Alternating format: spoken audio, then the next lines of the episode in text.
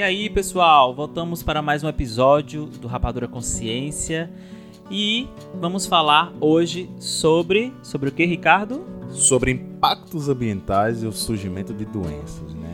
É, exatamente. Esse tema tem tudo a ver com o que a gente está vivendo agora por mais que a Covid-19, essa pandemia, ela tem uma ligação com o animal, ela tem uma, uma, propagação muito fácil entre os humanos, mas ela não deixa de ser, de estar dentro da temática da ação do homem no meio ambiente, da relação com os animais. E é importante que a gente entenda a definição de saúde única.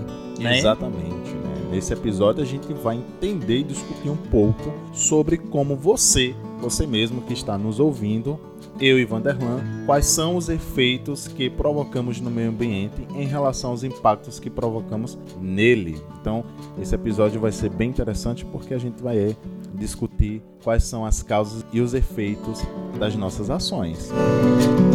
É interessante notar que muitos jornais, muitos meios de comunicação estão noticiando que desde o início da quarentena, Ricardo, muitas cidades apresentaram mudanças devido à diminuição da emissão de poluentes no meio ambiente. Inclusive, alguns animais começaram a se sentir à vontade até para transitar, vamos dizer assim, né, pelo espaço urbano, pelas cidades. Algumas espécies foram é, vistas com mais facilidade, até no ambiente é, silvestre mesmo. Então, tudo isso é reflexo da diminuição né, da ação do homem nesses ambientes e que é importante notar. Inclusive, eu vi até uma uma notícia, eu não cheguei a verificar se realmente era uma informação, mas mesmo sem ser uma informação verdadeira, cabe uma reflexão, que era uma paisagem do Himalaia e aí uma tinha uma legenda assim: pela primeira vez em, em 30 anos, o Himalaia é, pôde ser avistado é, devido à diminuição da poluição. Não sei se realmente isso aconteceu, mas cabe a reflexão de que tudo que o ser humano faz né, no ambiente, no planeta Terra, reflete na natureza e reflete de volta para o ser humano, reflete de volta para as sociedades, para as pessoas. Por mais que não seja real essa informação, Van, é muito notável que através das imagens de satélite, que os níveis de gases que eram emitidos e provocavam essa poluição, eles diminuíram. Então é muito notável verificar através dessas imagens de satélite e que inclusive hoje pela manhã, assim que eu acordei, recebi uma notícia interessante, né, dos portais da biologia, em que um povo tava ali sem nada para fazer, vou ali dar uma voltinha na costa, vou ali dar uma voltinha na areia. Então, ah, fotografaram esse povo na areia e aí quando ele percebeu a presença do homem, ele retornou. Ou seja, essa quarentena para o meio ambiente tem trazido aí, querendo ou não, alguns impactos positivos. A gente tira um dos principais provocadores aí de poluições, sejam elas atmosféricas, poluição da água, poluição do solo, a gente prende essa galera aí e, querendo ou não, os impactos positivos eles também podem ser vistos. E aí, Vanderlan, a gente começa falando sobre o que são esses impactos, como eles são provocados e como eles podem aí ser capazes de fazer com que algumas doenças surjam no meio ambiente, não é isso? Então, impactos ambientais nada mais é do que qualquer alteração que aconteça no meio ambiente e causem modificações nas propriedades químicas, físicas e até biológicas desse local. Quando a gente fala de doença, não é só doença para seres humanos, né? doenças que afetam animais, que normalmente né, não aconteceriam, ou eventos biológicos que não estão predispostos a determinadas espécies, mas que depois da intervenção do homem passam a estar também devem ser considerados. Porque a gente fala sempre em doença, doença, e é, é, inevitavelmente os nossos ouvintes podem associar apenas a doença humana, o homem como um agente que fica doente, que sofre com isso. Mas os animais, sejam eles silvestres ou domésticos, também estão sujeitos a essas doenças. Inclusive, estou achando super interessante a temática de se trazer a ocorrência de Covid-19 em animais, porque isso precisa ser investigado, isso precisa ser estudado. Por mais que o animal tenha baixa ou quase nenhuma capacidade de transmitir para o ser humano, né, isso ainda está sendo investigado, mas de qualquer maneira tem que se estudar, mesmo que ele não tenha essa capacidade, porque os animais também merecem atenção, também merecem ser cuidados. Então, na verdade, não é o animal muitas vezes que está passando para o homem, mas o inverso, o homem que está passando para o animal. E é interessante a gente fazer um paralelo, Ricardo, com o nosso primeiro episódio, o episódio sobre incêndios florestais, onde a gente falou é, sobre a poluição que deixou a cidade de São Paulo né, escura durante o dia. E aí a gente vê exatamente um contraste agora nesse período, não só em São Paulo, mas em várias outras cidades do mundo, né, que é a diminuição desses poluentes e aí esses eventos que a gente não deveria encarar como anormal ou com espanto, né? Na verdade, é, povos nativos, diversas regiões deveriam ser livres para ir aonde quiserem, esses animais deveriam aparecer com muita frequência nos ambientes silvestres. E quando isso acontece agora, é um espanto, né? Muita gente se espanta, quando na verdade deveria ser encarado como algo natural. A ausência desses é, sujeitos nesses ambientes era que deveria ser encarado como anormal. E a, Organização Mundial de Saúde ela já vem trazendo essa discussão, não de agora, mas já há um tempo, então, alguns anos atrás, a Organização Mundial de Saúde reúne vários países, várias nações para debater sobre a biodiversidade e a saúde humana. E afirma que a biodiversidade e a saúde humana estão fortemente interligadas. É, em 2016, houve uma reunião, inclusive, com a participação do Brasil e Nessa reunião foram feitas várias recomendações sobre como os países podem participar, podem ajudar no sentido de fortalecer a saúde ambiental e divulgar e, e, e criar leis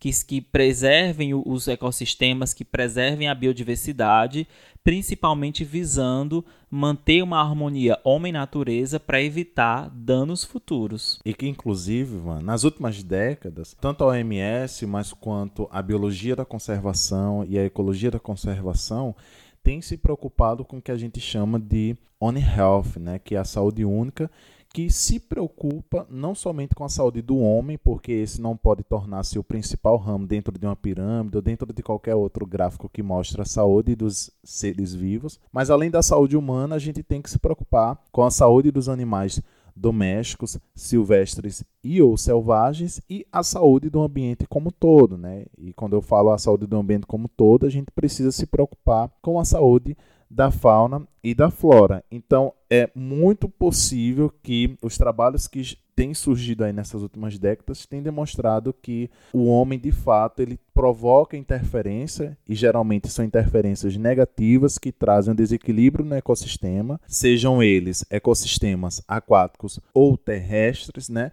E esse desequilíbrio desses ecossistemas vão provocar aí a incidência, a ocorrência e prevalência de algumas doenças que podem acometer até populações de espécies da fauna e da flora, e uma vez acometendo as populações da espécie da fauna, por exemplo, podem trair, a gente pode entrar aí e discutir um pouco sobre o viés das zoonoses, né? Eu queria muito fazer com que na verdade, eu queria solicitar que os nossos ouvintes fizessem uma reflexão sobre como esses impactos ambientais podem causar aí o surgimento de doenças. Né? Então, vamos agora, né? Ouçam aí a musiquinha, vamos agora no processo de reflexão e a reflexão é a seguinte: vamos imaginar uma situação. Nas últimas décadas, a quantidade de muriçoca, muriçoquinha, que acho que dependendo da região vai mudar de nome, mas um indivíduo é da espécie do gênero de Culex, tem aumentado na mesma proporção que a população humana vem aumentando e a população de sapos estão morrendo. Qual é a relação entre o inseto, o humano e o anfíbio? Tempo. Então acho que deu para vocês pensarem aí um pouquinho, né? E até se colocar como protagonista, né, enquanto humano, nessa relação. As pessoas vão costumam, né, quando presenciam um sapo invadindo, esse, esse invadindo entre aspas, né, invadindo as suas casas, elas costumam agir de forma errônea, né, muitas vezes matando esse animal que tem uma importância de controle de pragas, né, e aí a gente tem a muriçoca, né, esse inseto que provoca doenças, né, nos humanos, e que esse mesmo gênero da muriçoca pode trazer aí outros gêneros que podem provocar a incidência da febre amarela, por exemplo. E aí a gente acaba, né, algumas pessoas acabam erroneamente agindo de forma errada, matando os sapos que são controladores dessas pragas e, e são bioindicadores de um ambiente saudável, e a gente tem total desequilíbrio nesse ecossistema. Inclusive, Ricardo, eu lembrei eu acho que eu, cheguei a te mostrar. É, eu sigo uma página do Instagram que é sobre animais, que é sobre cuidado animal. E eles postaram, fizeram uma postagem sobre o sapo, né? E, e a figura era uma figura que causava muito espanto porque era um sapo é, mutilado, né? Você pode dizer assim, ele estava mutilado com a parte do dorso toda é, é, lesionada e aí a legenda da figura ela tinha a seguinte pergunta, né? O que é que você faz quando um sapo aparece na sua casa ou então no seu ambiente? E eu fiquei assustado com a quantidade de comentários de pessoas que diziam lá que iam colocar sal, que iam colocar água quente, que iam matar o, o animal, né? Então eu vi pouquíssimos, para dizer que eu não vi, eu vi pouquíssimos comentários de pessoas que afirmavam que tentariam tirar sem causar muito dano, tentariam é, é, colocar ele em outro local, mas sem matar. Porém, a grande maioria dos comentários era assim, dizendo que ia matar, que ia colocar sal, água quente e que acaba inevitavelmente matando o animal. É muito comum, Van, eu lançar esse tipo de pergunta nas minhas aulas ou nas palestras, né? O que é que você faria se você visse um sapo dentro da sua casa? Inclusive teve uma, uma seguidora da página que é, colocou assim: se não é para colocar sal, é para fazer o quê? E aí, o que é que vocês fariam, né? O que é que vocês costumam fazer? Gente, a primeira coisa que eu peço para que vocês façam é que nunca capture um animal sem a utilização de luvas, né? Você nunca sabe se o animal ele está, ele, porque às vezes o animal ele pode ser um reservatório de determinados patógenos, né? Então imagina você pegue um animal silvestre, né, que entra na sua casa né? Ele não invade porque, na verdade, o invasor é você, né? em decorrência desse boom, boom populacional que tem aí provocado invasão no, nos ecossistemas. E aí você imagina um animal silvestre que entra na sua casa, que você não sabe a origem desse animal, e pega esse animal sem luva e depois leva a mão à boca. Então, o que é que eu peço para que as pessoas façam? Se tiver luva dentro da sua casa, né, calce essas luvas e pegue o animal. Né? O sapo ele não morde, por exemplo. É mito ou é verdade, Ricardo, que o xixizinho do sapo cega? É mito, né? Eu cresci com essa informação. Ah, Cuidado com o xixi do sapo, porque se pegar no olho, cega. Menina, é um sniper, né? Essa lenda é do sapo sniper que vai mirar a cloaca. A cloaca é o local onde ele dispersa os seus excretos nitrogenados, né? O cocô e o xixi. Agora imagina, é um sapo sniper porque ele vai mirar no seu olho, vai acertar e vai lhe deixar cego. Então esse excreto nitrogenado, quando o sapo ele é adulto, é o mesmo excreto nitrogenado que você, enquanto homem e mulher, secreta no é seu xixi. Mira. É a mira do sapo. A mira, né? O sniper. Então é a mesma coisa que você pegar o seu xixi e passar no seu olho. A única coisa que vai provocar é uma ardência. Se lhe cegar, é porque existia a presença de outras bactérias. Que não é normal. Que não é normal, né? Então aí vai fazer um exame de. Como é o nome do exame, Ivan? Sumário de urina. Vai fazer um sumário de urina porque tem alguma coisa errada aí. Então vejam. Ricardo, eu não tenho luva, então o que é que eu faço? Então pega um rodo. Ei, não é para bater no sapo, não, né? Pega um rodo ou um balde, conduz esse sapinho até dentro desse balde e depois coloque ele num local seguro. Aí você salvou um, um ser vivozinho. Que conversa, rapaz. Se eu ver um bicho desse, eu vou matar, né? Você tá acabando. Imagina, é a mesma coisa que uh, o cachorro de Vanderlan invade a minha casa, eu vou matar o cachorro de Vanderlan porque ele invadiu a minha casa. Né? Então a gente tem que pensar que, por mais que seja um animal silvestre ou selvagem, a gente também tem que tomar cuidado com a vida desse animal. Né? A gente tem que entender que uh, esse boom populacional né, provocado aí no, nas últimas décadas, né, as metrópoles, megalópolis, até as pequenas cidades, elas têm invadido constantemente essas regiões né, onde habitam esses animais, mas a gente não entende que nós não somos invasores e sim os animais são, né? Tá errado essa questão. E é por isso que a One Health, né, é por isso que a biologia da conservação e a, a ecologia da conservação vem conversar, né, vem esclarecer essas dúvidas de que nós temos a total responsabilidade, por exemplo, de que está ocorrendo uma grande incidência de muriçoca em determinados locais e que nós temos culpa. Né? Foi o que aconteceu, por exemplo, com o desastre da Vale, não foi, Van? Isso, exatamente. O desastre da Vale, acho que muita gente lembra, ainda muito presente, e que eu acho, não sei, Ricardo, se, não sei nem se é possível dizer que existe um reparo, né? Porque muitos ecossistemas, muitas espécies se perderam é, é, nesse evento. Então, por exemplo, o acidente da Vale que aconteceu em Mariana, Minas Gerais, em novembro de 2015, foi um dos maiores acidentes ambientais da história brasileira. Né? É, Para quem não lembra, ocorreu um rompimento de uma barragem mineradora, Samarco, e esse rompimento provocou a liberação de uma grande quantidade de lama.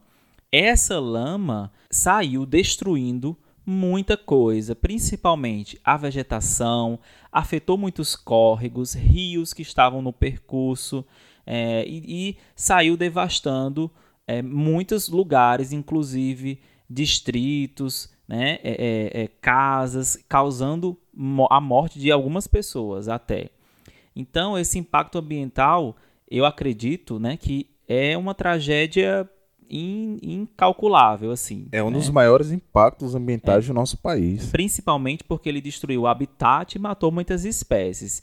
Mas é, é, a gente precisa notar que alguns estudos apontam, né, por exemplo, que após o acidente, né, logo após o acidente, houve um aumento considerável dos casos de febre amarela. E aí, por que, que esses casos de febre amarela aumentaram de forma considerável após a ocorrência né, desse acidente? Simplesmente porque o habitat do mosquito vetor da febre amarela, né, a febre amarela é transmitida por um mosquito. A gente falou isso no episódio passado sobre pandemias e epidemias. Convido você, inclusive, a conferir se você ainda não viu. Então, a febre amarela é, é transmitida por um mosquito e aí o habitat natural desse mosquito é ali, é a mata, é a floresta. Ele faz o repasto sanguíneo em mamíferos silvestres e selvagens que estão ali, mas acabou que é, é, essa lama, quando passou destruindo tudo, também destruiu o habitat desses insetos, desses mosquitos, matou os animais né, nos, dos quais ele se alimentava, ele fazia o repasto sanguíneo. Então agora o que sobra para ele é seguir para civilizações e começar a fazer é, repasto sanguíneo em seres humanos. Né? Na ocasião, acaba transmitindo o vírus que causa a febre amarela. Vejam essa consequência. Né? A destruição desse local, é, é, desse, de, do ecossistema que tá, estava presente ali naquela região, resultou num aumento de casos de febre amarela.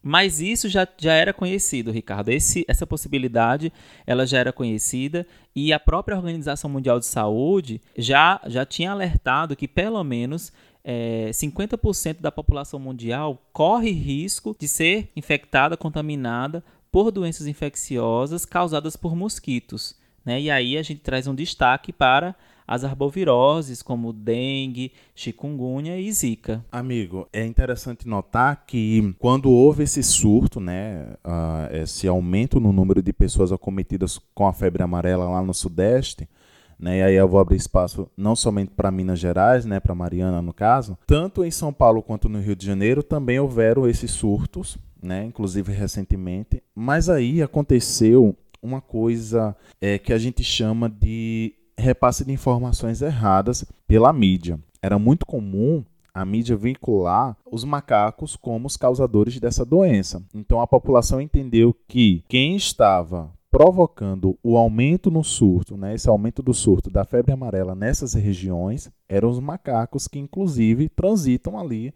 pelos jardins botânicos lá do Rio de Janeiro. O que, que aconteceu? E isso aqui em Recife, inclusive as pessoas começaram a matar esses animais. As pessoas começaram a matar o macaco, que na verdade é um hospedeiro e é também um bioindicador. É um animal que vai avisar se existe ou não a possibilidade de haver existência e ocorrência de determinadas doenças. Então, o macaco foi vítima não somente do mosquito, mas também como das informações errôneas que a, a consequência levou as pessoas a matarem esses animais. Nesse mesmo contexto, o, o aumento do, no caso, o aumento do número de casos de dengue, o aumento no, no número de casos de malária, de doença de Chagas, de leishmaniose. Todas essas, pessoal, são doenças que são transmitidas por insetos. E normalmente esses insetos eles é, tendem a ficar no ambiente natural deles, que é a mata, que é a floresta. Então vejam, é, é muito comum associar, Ricardo, doença de Chagas a indivíduos que moram em casas de alvenaria, por exemplo. Né, pessoas que moram em casas de alvenaria próximo de uma mata, porque isso possibilita que esses é, insetos vetores eles se aproximem da população, ou seria a população se aproximando deles, né? E aí é, acabam transmitindo essas doenças. Então, uma, um estudo ele relacionou o, a quantidade de desmatamento né, a estatística é, em alguns municípios da Amazônia Legal entre 2004 e 2012, em mais ou menos 773 municípios. E a conclusão do estudo foi exatamente que para cada 1% de floresta derrubada por ano, houve o acréscimo de 23% nos casos de malária. É muito alto isso. É muito alto. Muito alto. É, e, e assim, tem relação? Com certeza. Né? Com certeza isso tem relação. No, nesse mesmo contexto, também observaram um aumento na incidência de leishmaniose. A leishmaniose, a para cada 1% de floresta derrubada, né, tinha mais ou menos 9% no aumento de casos de leishmaniose é, para essa área entre 2004 e 2012. Então, assim, tudo que é feito no ambiente, na natureza, no ecossistema, retorna e é inevitável que isso não retorne. Eu acho que o ser humano ele ainda tem um desafio muito grande que é saber viver em equilíbrio. E isso é desde o início, desde sempre. O ser humano ele tem essa característica de é, chegar em um lugar, de se apoderar daquele lugar e agir como se fosse o dono e acabar destruindo de forma arbitrária tudo que ele encontra para poder construir, para poder é, explorar. E isso acaba resultando em malefícios e muitas vezes as pessoas se perguntam: ué, de onde surgiu essa doença? Como é que está? Como, como esses, o número de casos está aumentando? Por quê? A que se deve isso, né? Faz a, a Kátia cega, né? É, faz a Kátia cega ou então é castigo de Deus. Gente, é castigo divino. A gente né? tem que passar por isso. Eu acho, Ivan, que a gente precisa aprender muito com os nossos ancestrais indígenas e preto velhos, né? Que são pessoas que souberam lidar muito bem, lidam até hoje com o ambiente. Um bate-papo semanal sobre ciência nas suas mais diversas formas. Quer ajudar o Rapadura Consciência? Com 10 reais, você ajuda no apoio da divulgação científica, popularização e disseminação do conteúdo científico. Com 20 reais, o seu nome ou o nome da sua empresa será anunciado pelo podcast Rapadura Consciência. Com 30 reais, você poderá sugerir novos episódios. Já pensou a sua dúvida sendo discutida pelo podcast Rapadura Consciência? Então, entre no site www.apoia.se barra Rapadura Consciência. Van, falando ainda sobre a incidência de doenças que estão relacionadas entre humanos e mosquitos, vamos para o nosso segundo exemplo para que as pessoas comecem a refletir e dessa vez eu vou lá para o meu sertão baiano né, lá para a região do submédio São Francisco, falar um pouco desse nosso querido rio, Rio São Francisco, Velho Chico. Gente, imagina, por exemplo, que a quantidade de plantas aquáticas, né, que pode ser conhecida aí como água-pé, baronesa, jacinto d'água, né, que é a espécie Eichornia crassipes, ela tem aumentado gradativamente no nosso Rio São Francisco. E aí eu vou citar como exemplo a cidade de Paulo Afonso, Bahia. Quem não conhece Paulo Afonso, depois da quarentena só, viu? Por favor. Mas quem não conhece Paulo Afonso, por favor. Van, e aí, conheceu Paulo Afonso? Belíssima. Tive duas vezes em Paulo Afonso, fui para dar aula num curso de especialização, me apaixonei. É uma cidade muito, muito bonita, muito agradável. É, recomendo. Uma ilha artificial em plena sertão da Bahia. Imagina, coisa mais linda. Mas voltando aqui, qual é o papel do ser humano, né? E principalmente numa festa que temos lá, que é a Copa Vela, né, que acontece em setembro. Esse ano não vai acontecer por motivos maiores, obviamente, mas que os poderes públicos eles só começam a se atentar para limpar o rio, né, limpar entre aspas, né, as baronesas que estão chegando apenas no, nos momentos festivos, porque tem um giro capital. mas não querem entender a origem dessa dispersão dessas plantas aquáticas, que essas plantas aquáticas são bioindicadoras de poluição na água e que muitas vezes já tem estudos de que elas conseguem retirar metais pesados, amigo, metais pesados da água. Veja a importância. A última vez que eu tive lá, Ricardo, inclusive eu fui almoçar num restaurante que era na orla do rio e eu lembro bem que a água estava meio distante, porque entre o início da areia e a água tinha uma camada de plantas na superfície que é, se você observasse de longe, talvez pudesse até imaginar que fosse solo. Elas recobriam toda essa superfície. E aí eu perguntei até pro, pro dono do restaurante, né? O que era aquilo, por quê? E aí ele falou: não, é de tempos em tempos, é, fica assim mesmo. Ou seja, eles já normalizam no próprio discurso, né? Porque e é claro que é culpa dele, é culpa do poder público, é culpa, é minha culpa, é culpa de todos nós. Por que, que é nossa culpa? Já ouviram falar em eutrofização? Já ouviram falar que, por exemplo, quando a gente faz o cocôzinho e quando uma cidade não tem uma rede de tratamento de esgoto, você já se perguntou para onde é que esse esgoto vai? Quando você, por exemplo, fala: "Mãe, vou jogar o lixo fora". Você já se perguntou fora da onde? Para onde é que esse lixo vai? Para onde é que esse esgoto vai? Infelizmente, apesar de haver uma rede de tratamento de esgoto na cidade, é muito comum quando a gente está chegando em Paulo Afonso, nos cânions, é muito comum a gente ver cachoeira de esgoto sendo despejado no Rio São Francisco. E essa cachoeira de esgoto, ela é extremamente rica de nutrientes né, de principalmente nitrogênio, o que provoca a incidência dessas plantas aquáticas que recobrem a superfície da água e aí nós temos um problema. Se eu vou recobrir a superfície da água, eu não vou fazer com que a luz penetre nessa superfície da água, o que provoque aí a fotossíntese de outras plantas aquáticas, eu vou impedir que o oxigênio também, a camada de oxigênio, ela seja acessada pelos peixes. Então vai haver uma mortalidade de peixes, por exemplo. Então, nós, como população que ainda não temos essa consciência, temos culpa, por exemplo, de estarmos matando o rio e que, inclusive, gera falta de rendimento até na piscicultura.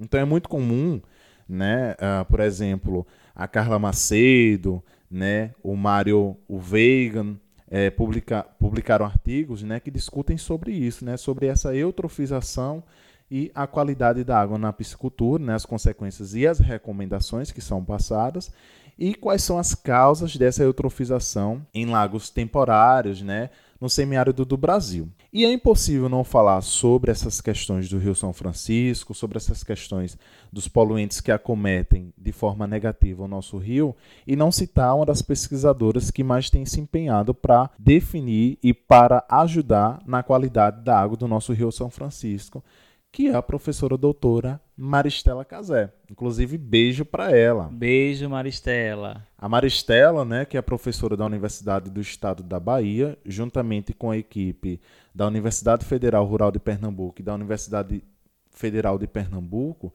eles montaram um projeto né, para verificar a qualidade da água. Então é muito comum quando existe essa eutrofização que provoca o que culmina aí na incidência dessas plantas aquáticas, né, Maristela? É muito comum recorrer a Maristela para verificar o que é que está acontecendo, mas eu acho, amiga, que você já deve estar tá cansado de estar tá todo momento tendo que repetir o discurso, porque é culpa da ação humana, mas as pessoas elas não conseguem, parece que fazem a Kátia cega, né, Van? Não conseguem entender o que acontece. É. E falando em Maristela, eu tive o prazer, né, eu tive o privilégio de participar juntamente com ela e outros componentes, né, e outros pesquisadores do projeto básico ambiental, né, que é o PBA da transposição do Rio São Francisco, do 13 e do 20, que trabalhava com a dispersão incidência, ocorrência né, e prevalência também de insetos vetores de doenças e de moluscos vetores de doenças também, tais como o caramujo, que encarreia o patógeno Costistosoma monsone. E o que é esse projeto de transposição? Né? Quais são os benefícios e malefícios? É uma grande polêmica, é uma grande discussão. Mas muita gente ficou em dúvida, né, Ricardo? Principalmente no início do projeto, a, a própria população do Nordeste, porque a mídia trazia sempre questionamentos sobre se seria bom, se não seria bom, se valeria a pena. Então eu acredito que até hoje muita gente se você perguntar na rua, e aí, a transposição valeu a pena ou não? Talvez ela nem saiba responder. É uma coisa, né? A gente não vai aprofundar sobre porque falar sobre transposição do Rio São Francisco é, é um episódio. É um né? episódio, né? Mas a gente não vai polarizar essa discussão para saber se de fato ela foi boa ou ruim. Isso fica para um outro episódio. O que eu quero chamar atenção aqui é para falar o objetivo, né, que é para levar a água do Rio São Francisco para locais onde a seca é extrema, mas ao mesmo tempo provoca um questionamento sobre alguns impactos ambientais que esse cinturão de água pode levar para esses locais. Então, biólogos, veterinários e outros profissionais, eles trabalham arduamente para tentar resgatar animais silvestres e selvagens dessas regiões e num processo de afugentamento desses locais, porque é necessário, né, e é até, é até importante falar sobre isso no que diz respeito à biologia da conservação, de que se determinadas empresas pretendem construir uh, suas empresas em locais que existe uma grande área de florestamento ou não, é necessário que essas empresas entrem em contato com profissionais para a criação de um EIA-RIMA, né, para, que as, para a criação de um relatório que avalie o impacto ambiental que essa empresa vai provocar nesse local. Então é muito comum que biólogos veterinários e outros profissionais trabalhem antes da chegada desse cinturão, né, antes da formação, da construção desse cinturão de água, para verificar se existem espécies endêmicas e, se existir, eles fazem um afugentamento ou fazem um resgate que translocam esses animais para os setas, que são centros de reabilitação desses animais. Aqui em Recife, nós temos um, por exemplo, aqui na capital, e na cidade de Petrolina, em Pernambuco, nós temos outro. Por que, que eu entrei nesse viés? Veja a importância desses dois PBA da transposição do Rio São Francisco, né, desse projeto básico ambiental, o 13 e o 20. Os pesquisadores, né, eles estão verificando se nos locais onde esse cinturão de água vai passar, levando água para as populações mais carentes, né, que sofrem com a grande estiagem, se nesses locais ocorre a incidência, né, se existe a incidência de insetos vetores de doenças, como os insetos que provocam aí com chagas, insetos que provocam malária, leishmaniose, leishmanioses, dengue, zika, zika, chikungunya. Então, e o molusco também que carrega aí a, o patógeno do cistossoma. Isso, causa a esquistossomose. Né? Então, veja a importância desse PBA para trazer uma luz em relação à ocorrência de algumas espécies vetoras de doenças e de como esse impacto ambiental provocado pelo homem, né, por mais que tenha um viés aí de levar água para as populações mais carentes, mas como essa, essa transposição ela pode aí uh, provocar um impacto nesse ambiente. Antes de sair da água, a poluição, é, despejar esgoto na água, também gera, acho que isso é, é todo mundo sabe, ou pelo menos tem uma ideia de que despejar esgoto né, na água despejar poluentes causa doença aos seres humanos que consomem essa água. Né? Então, o principal, um, um, exemplo bem interessante é a própria cólera, que a gente falou no episódio passado. É, mas outras doenças também, né? e muita gente não sabe. Por exemplo, a hepatite A é transmitida através de água e ou alimentos contaminados. Então, a hepatite A ocorre quando o indivíduo tem contato com a água contaminada ou com alimento. É uma doença que tem transmissão por via oral e fecal e é possível de ser prevenida através da vacinação. Então você pode é, fazer a vacinação e ficar aí protegido dessa doença, mas caso você não tenha se vacinado e você consuma um alimento ou a água contaminada, né, você possivelmente pode desenvolver a, a hepatite A e outras doenças como a giardíase, que é muito comum. A giardíase é uma doença causada por um parasito e qual o principal sintoma da giardíase? É diarreia intensa. Então, normalmente é, é, muito comum ver a água contaminada com presença do, do, dos protozoários, né, da giardia, e aí quando essa água contaminada ou alimento é, ingerido pelo indivíduo, pelo ser humano ou pelos animais. Né? Gato também, por exemplo, tem chance de ter giardíase.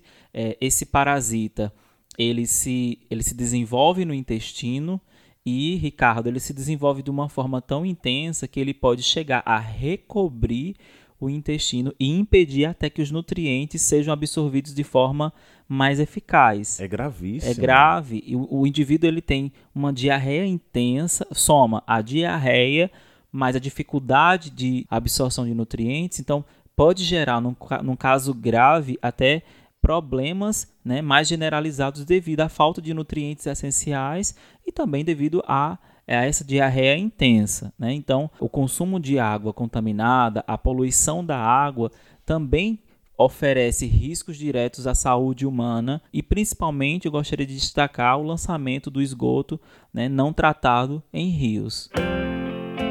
O desmatamento também merece destaque quando a gente fala sobre equilíbrio ser humano, meio ambiente e saúde ambiental. Então, um primeiro fator que pode ser observado é a mudança do clima. É, realizar o desmatamento impacta diretamente no clima e a gente pode destacar, por exemplo, a Mata Atlântica, né? a presença da Mata Atlântica no litoral brasileiro, nessa parte litorânea, que é, é, ajuda na, no equilíbrio com o clima, com todo o ecossistema, mas que ao longo do tempo foi sendo é, é, é, retirada, foi sendo explorada. Hoje a Mata Atlântica ela está bem mais reduzida, né?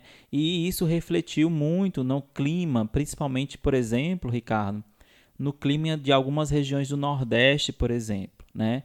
Então é, a gente vê, por exemplo, algumas ilhas é, com resquícios de ilha que eu falo assim, áreas delimitadas com resquícios de Mata Atlântica ou mistura né, de biomas, como por exemplo a própria Chapada do Araripe, é, que está que tá presente no estado de Pernambuco, no Ceará, na, acho que Paraíba também, e a Chapada do Araripe é, fornece aí um ambiente é, diferenciado. Né? Então, quem já teve presente, por exemplo, na Chapada do Araripe, percebe que é, eu posso falar porque eu estive presente na parte do Ceará, na Flona, Floresta Nacional do Araripe, e no interior do Ceará, o Ceará ele é diferente dos, dos estados aqui, Pernambuco, Paraíba, Alagoas, porque lá a gente não tem essa divisão de é, é, agreste, é, é mata, mata norte, mata sul, pelo menos assim. O Ceará é litoral e sertão.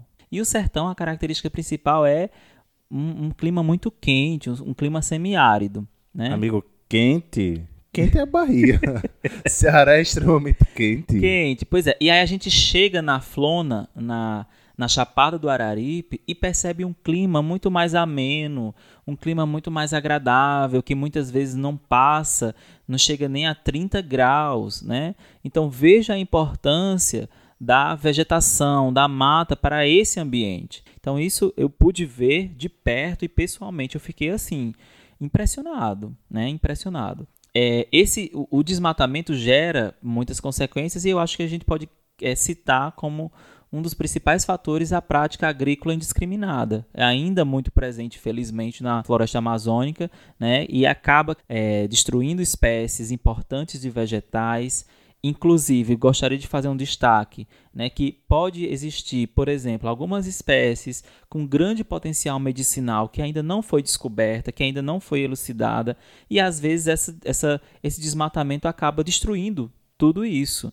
Uh, os próprios animais e também afetando os próprios indígenas que estão ali naquela região. Pois é, amigo. Aqui no Brasil, por exemplo, nós temos dois hotspots né, da biodiversidade, que são dois domínios ecossistêmicos, né, dois biomas que têm aí uma preocupação em relação à grande fragmentação que tem sido provocada graças às atividades agropecuárias, principalmente, né, que é a floresta atlântica e o cerrado brasileiro, e que esse desflorestamento indiscriminado em prol de um agronegócio, né, como você mesmo falou, pode estar tá aí provocando um declínio de populações, né, de espécies que podem ter um potencial medicinal e que a gente pode estar tá perdendo espécies da fauna que não conhecemos, né, espécies uh, novas, em decorrência desse desmatamento indiscriminado. Então, por exemplo, quando eu vou conversar com os meninos aqui na Universidade Federal Rural de Pernambuco, e eu sou convidado para dar aula de anfíbios para a turma de agro, né, eu gosto de provocá-los no sentido de que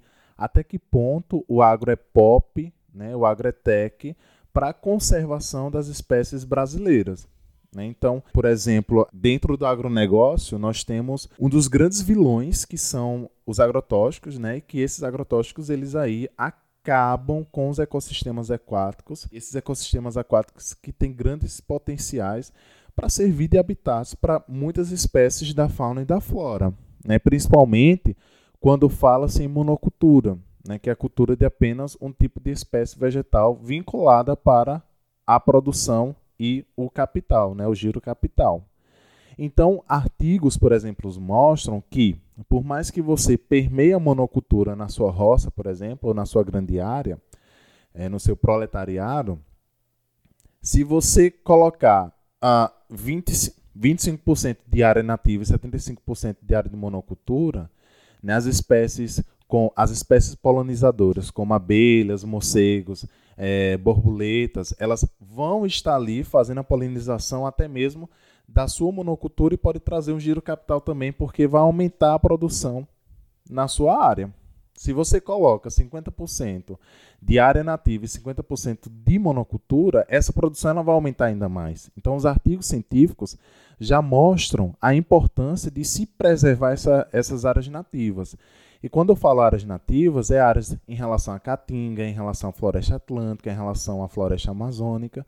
Então é de suma importância, por exemplo, quando eu falei lá em relação ao Rio São Francisco, que se algum empreendedor quer construir empresa em determinado local, que ele entre em contato com especialistas para a construção de um EIA-RIMA, né, que é esse relatório de impacto ambiental, mas muitas vezes não acontece isso e perde-se animais e animais endêmicos que ocorrem apenas nessa região em prol de um ganho econômico. Então, na minha cidade, por exemplo, um cheiro para os rodelenses, né? A minha cidade de Rodelas, Bahia. O giro capital da minha cidade, ele acontece em torno da plantação de coco. Rodelas, na Bahia, é conhecida como a cidade do coco. Infelizmente, você tem uma produção gigante de coco, mas você tem muito viés de capitalismo. É claro que se eu produzo alguma coisa, eu vou querer ganhar em torno daquilo. O problema é que, nesse caso, o grande empresário né, é o grande detentor desse poder aquisitivo, enquanto que o produtor e o caminhoneiro estão na base da pirâmide dessa capital. Então, enquanto o Rodela está vendendo um coco a 50 centavos, 10 centavos, no máximo um real, aqui na praia de Boa Viagem, por exemplo, um coco custa 5 reais. Então, quem é que está ganhando de fato esse dinheiro? Mas, enfim, fica para outro episódio essa argumentação. Voltando para os agrotóxicos, né, que são utilizados pelo agronegócio. Esses agrotóxicos eles são utilizados né, para a, o controle de pragas. Né? Esse controle de pragas é, ocorre porque em determinadas monoculturas, em determinadas policulturas, você tem ali uma dispersão de gafanhotos, por exemplo, e eu preciso utilizar agrotóxicos de forma que eu faça o controle dessas pragas e também que eu faça o crescimento de determinadas plantações. Ela é utilizada nesses dois sistemas. O problema é que o líquido tóxico, né, ele vai aí ser dispersado até esses ambientes aquáticos, até esses ecossistemas aquáticos, tais como as poças temporárias e as lagoas permanentes, né, o que ocasiona aí a mortandade de peixes e sapos, por exemplo. O problema é que além dessa mortandade, a gente tem um outro viés aí. A gente entra na questão do debate em relação a mudanças em alguns habitats proliferação de doenças, e dentre essas doenças nós temos aí uma doença que tem provocado grande preocupação para os herpetólogos, que são os profissionais que trabalham com anfíbios e répteis, que é a proliferação do fungo Batrachochitrium dendrobatides, né, ou o fungo BD. Esse fungo, gente, ele é um fungo extremamente letal que tem provocado milhares de mortes de sapos no mundo e que se originou no leste da Ásia há cerca de 100 anos. Então, graças a, a pesquisas realizadas, é, e aí eu quero citar o zoólogo brasileiro Luiz Felipe Toledo, né, do Instituto de Biologia da Universidade Estadual de Campinas, que eu tive o privilégio de conhecer no nono congresso de herpetologia, ele fez aí a conclusão, né, juntamente com outros pesquisadores, né, é uma pesquisa internacional, o Felipe, juntamente com outros pesquisadores, né, é um artigo aí uh, internacional, eles avaliaram, né, eles sequenciaram e analisaram centenas de linhagens espalhadas pelo mundo do fungo BD, né, que é o principal causador de uma doença chamada quitridiomicosis, né, que é uma das piores doenças da vida selvagem. E esse fungo não leva à morte não somente dos anuros, né, dos sapos rãs e pererecas, mas algumas salamandras começaram a ser acometidas com elas também. O que é que esse fungo ele provoca, Van? É, ele se aloja né, na pele dos anfíbios, né, e a gente sabe que a pele dos anfíbios é uma via de transmissão, né, uma via de respiração, né, porque ele vai alterar totalmente o equilíbrio de eletrólitos dos músculos, e sabe-se que os sapos e as salamandras apresentam respiração cutânea, ou respiração tegumentar, que é a respiração através da pele. Ou seja, aquele fator da hematose que acontece nos seus brônquios, né, que é a troca de gases, na pele dos animais vai acontecer do mesmo jeito. É, no caso do ser humano, acontece no pulmão, né? No, nos alvéolos pulmonares. Exatamente. E aí, no caso deles, acontece na pele. Na, também na pele. Também na Esses pele. animais eles vão apresentar pulmões também, mas são pulmões ainda que não são muito complexos, né? Mas a respiração Interessante. A pele também tem função né, no, de sistema respiratório. respiratória. É por isso que, quando a pessoa fala, ah, eu jogo sal no sapo, eu jogo água sanitária. É a mesma coisa de eu pegar água sanitária e jogar no seu nariz, ou de jogar Nossa. diretamente no seu pulmão. Então o animal pula desesperado porque, além de estar sentindo dor, vai sofrer uma asfixia também, vai É, causar a morte desse animal. Interfere a respiração, né? É, Pois é. Então, a dispersão excessiva desse líquido tóxico lá dos agrotóxicos, né, vai mudar o habitat, vai causar um desequilíbrio nesses ecossistemas aqu- aquáticos, o que vai provocar um aumento na incidência desse fungo BD e que vai provocar mortandade excessiva de sapos.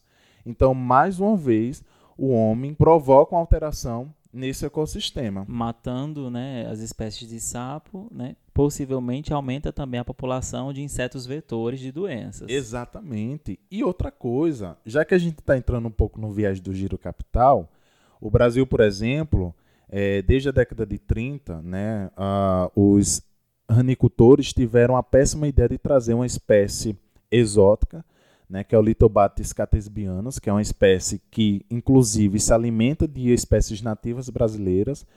É um, um, um arran extremamente gigante. Né? Eu acho que ela bate tete a tete com uma espécie que a gente tem aqui no Nordeste, endêmica do Nordeste, que inclusive é o meu modelo biológico de doutorado, que é o Leptodactylus vastus, né, a gia pimenta. Então esses criadores, na década de 30, decidiram trazer para São Paulo e para o Rio de Janeiro essa espécie, só que é uma espécie que se reproduz rapidamente. Então eles não tiveram controle da população do Litobasco catesbianus e o que foi que eles fizeram? Solta aí no ambiente Ela tomou conta. tomou conta da situação. Além de se alimentar das espécies nativas brasileiras, muitas vieram carreadas com o patógeno, né, com esse fungo BD, o que provocou os primeiros casos de mortandade de anfíbios, né, de mortandade de animais nessa região. E aí, para você ter uma ideia, o Brasil é o segundo maior criador de rãs do mundo. Né? O primeiro é, fica em Taiwan, e aí existe uma diferença. Enquanto que a criação de rã em Taiwan acontece, as rãs elas ficam soltas, né? Claro que você tem um cercado para que elas não se dispersem em outros ambientes. Aqui no Brasil tem cativeiros. né? Então essa- essas espécies elas ficam em cativeiros. Lembra no episódio passado que a gripe aviária, se de- do nada uma galinha morrer, é necessário matar todas. Acaba tudo, é. Se for detectado em uma rã o fungo BD, precisa matar todos os sapos. E aí, infelizmente, apesar de haver aí a existência de protocolos, principalmente do Ministério do Meio Ambiente, Ministério da Agricultura e da Piscicultura, muitas raniculturas não seguem esse protocolo, liberam esses animais no ambiente e, além dos animais, liberam a água que serviu para o tratamento também no ambiente. Ou seja, totalmente carreado de outros patógenos, não somente o fungo Cheia de micro-organismos. Amigo, é um desequilíbrio nesse ambiente extremamente Amigo, excessivo. essas, essas raniculturas é para, eu não sei, se é para fornecimento alimentício? Sim, né? Ah, a E carne existe, da eu rã, não sei, se- você sabe se existe alguma fiscalização com relação a isso, porque eh, pelo menos aqui no Recife é muito fácil encontrar rã, carne de rã, por exemplo, sei lá, em alguns restaurantes, em alguns bares, né? amigo, veja, eu participei de uma reunião, né? Eu vou me amostrar agora, olha. Eu tive o privilégio né, de representar o Nordeste no nono congresso de herpetologia para discutirmos sobre as raniculturas no Brasil. Então, as principais cidades detentoras desses processos de criação de rãs é São Paulo e Rio de Janeiro, principalmente São Paulo. E aqui no Nordeste tem-se uma lenda que a cidade de Igaraçu, aqui em Pernambuco, tem uma ranicultura. E como você falou, é muito fácil chegarmos em alguns restaurantes, solicitar carne de rã, que no nosso caso aqui é a gia pimenta, né? Lá em São Paulo é a rã touro, né? São espécies totalmente diferentes. E é muito comum a gente chegar nesses restaurantes solicitar rã e a rã vim. É muito difícil, assim como em outros processos, né? Gente, nós estamos falando do Brasil, infelizmente, uh, ocorrer fiscalização. Né?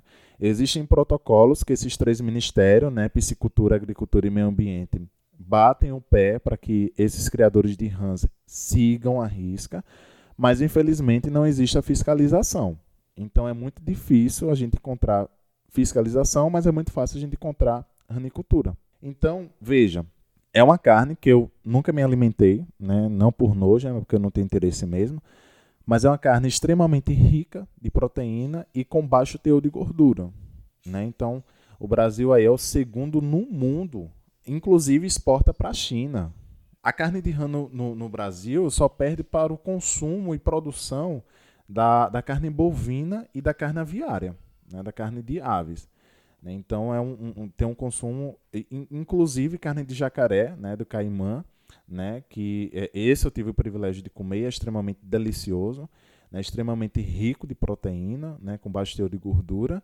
É, também está se transformando aqui no nosso país como um, um, um, quem sabe aí, um grande potencial econômico, né? Tem, tem um grande potencial econômico no que diz respeito a, ao seu consumo. Amigo, vamos comer carne de rã? Amigo, pode, a gente pode comer, mas desde que seja extremamente fiscalizado e por uma empresa que de fato segue à risca as normas do Ministério do Ambiente, Agricultura e Piscicultura. Então, ó, veja o giro que a gente deu, saindo lá do agronegócio até chegar na ranicultura e ver a forma como tem de dispersão de alguns patógenos. E como tudo isso está conectado com a saúde humana, a saúde animal, saúde ambiental, é preciso entender tudo isso como uma coisa só, como três esferas que estão conectadas e que, quando acontece algum evento em uma dessas esferas, reflete totalmente na outra. Então, reflete na saúde humana, reflete na saúde animal,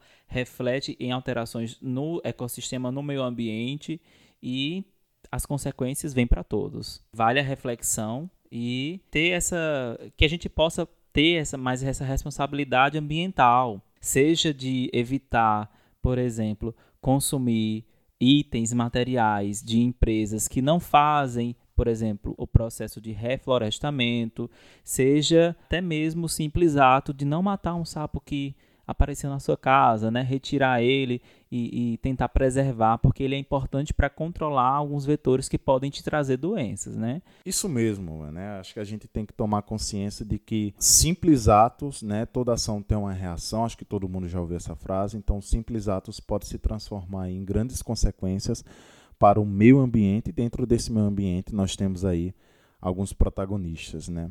O homem, os animais domésticos, selvagens e silvestres e o meio ambiente como todo, né? A fauna e a flora. Então, tomem consciência, procurem estudar mais sobre as ações que podem podemos provocar nesse meio ambiente e a forma como o impacto que você provoca nesse ambiente pode trazer algumas doenças e que inclusive doenças que podem acometer a sua vida. Vide a Covid-19, em que ah, os cientistas estão suspeitando que o morcego foi o principal reservatório, é o principal reservatório do coronavírus, e que aí acabou transmitindo a Covid-19, que hoje nós estamos aí passando por essa pandemia. Aí você pensa, poxa, culpa do morcego. Não, não, não. Culpa do homem que desflorestou, que desfragmentou o ambiente do morcego, o habitat do morcego e invadiu mais uma vez esse ecossistema. E consumiu, né? E consumiu. E consumiu o morcego. Exatamente. Então, não, a culpa não é do morcego, a culpa é nossa, como sempre, né? Infelizmente. Sim. É só ter consciência de que nossos atos vão refletir algumas consequências futuras. E é isso, estamos chegando ao fim de mais um episódio e nós temos uma novidade para vocês, gente. Partir de maio, nossos episódios serão quinzenais. Isso mesmo, a gente vai se encontrar com vocês através de cada episódio, duas vezes ao mês, pelo menos, e se houver necessidade, a gente pode aparecer entre esses dois episódios com um tema especial, com um episódio especial, né? Os episódios regulares ficarão duas vezes por mês e sempre que tiver alguma novidade, alguma algo que surgir aí, um tema interessante, a gente pode trazê-lo no formato de episódio especial. Gente, a saudade vai bater, mas a gente só vai se ver agora no dia 8 de maio. Mas é isso. Enquanto isso, vocês estão ouvindo esse episódio, procure estudar mais sobre, né? Como é que, como é que os, os impactos humanos podem provocar doenças. Procurem saber mais sobre o que nós falamos aqui. Entre em Compartilhe, contato. né, Ricardo? Compartilhe, nos divulgue. Entre em contato conosco pelas nossas redes sociais. Estamos aí ó, conversando com vocês pelo Instagram e pelo Facebook. Então fique à vontade para entrar em contato com Rapadura Consciência. Arroba Rapadura Consciência em todas as redes. Ó, quer uma dica? Chupa rapadurinha, rapaz. Ô, negócio bom danado. Ave Maria. Tchau, pessoal. Até o próximo episódio. Um cheiro.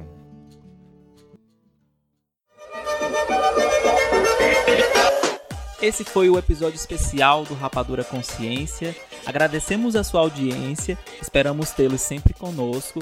Nos siga nas redes sociais e se inscreva na sua plataforma de distribuição de podcast favorita. Esteja conosco e até o próximo episódio.